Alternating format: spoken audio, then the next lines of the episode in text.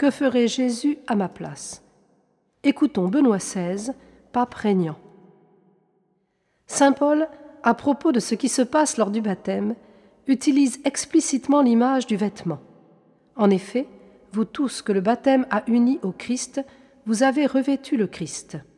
Voilà ce qui s'accomplit dans le baptême. Nous nous revêtons du Christ. Il nous donne ses vêtements, et ceux-ci ne sont pas quelque chose d'extérieur. Cela signifie que nous entrons dans une communion existentielle avec lui, que son être et le nôtre confluent, s'interpénètrent réciproquement. Ce n'est plus moi qui vis, mais le Christ qui vit en moi. C'est ainsi que Saint Paul décrit l'événement de son baptême dans la lettre aux Galates. Le Christ a revêtu nos vêtements, la douleur et la joie de l'être humain, la faim, la soif, la fatigue, les espérances et les déceptions, la peur de la mort, toutes nos angoisses jusqu'à la mort. Et il nous a donné ses vêtements. Ce qu'il expose dans la lettre aux Galates comme simple fait du baptême, le don du nouvel être, Paul nous le présente dans la lettre aux Éphésiens comme un devoir permanent. Il s'agit de vous défaire de votre conduite d'autrefois, de l'homme ancien qui est en vous.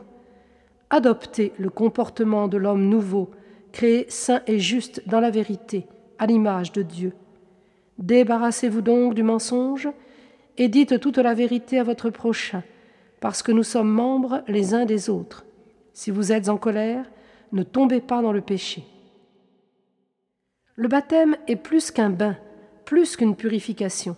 Il est plus que l'entrée dans une communauté. Il est une nouvelle naissance, un nouveau commencement de la vie. Dans le baptême, nous nous donnons au Christ.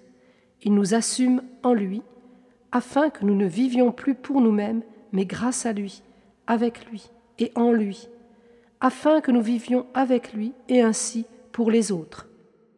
Dans le baptême, nous renonçons à nous-mêmes, nous déposons notre vie entre ses mains pour pouvoir dire avec Saint Paul, Je vis, mais ce n'est plus moi, c'est le Christ qui vit en moi. Seigneur, montre aujourd'hui encore que l'amour est plus fort que la haine, qu'il est plus fort que la mort. Descends aussi dans les nuits et dans les enfers de notre temps, et prends par la main ceux qui attendent. Conduis-les à la lumière. Sois aussi avec moi dans mes nuits obscures, et conduis-moi dehors. Aide-moi à descendre avec toi dans l'obscurité de ceux qui sont dans l'attente, qui crient des profondeurs vers toi. Aide-nous à les conduire à ta lumière. Aide-nous à parvenir au oui de l'amour qui nous fait descendre et qui, précisément ainsi, nous fait monter également avec toi. Amen.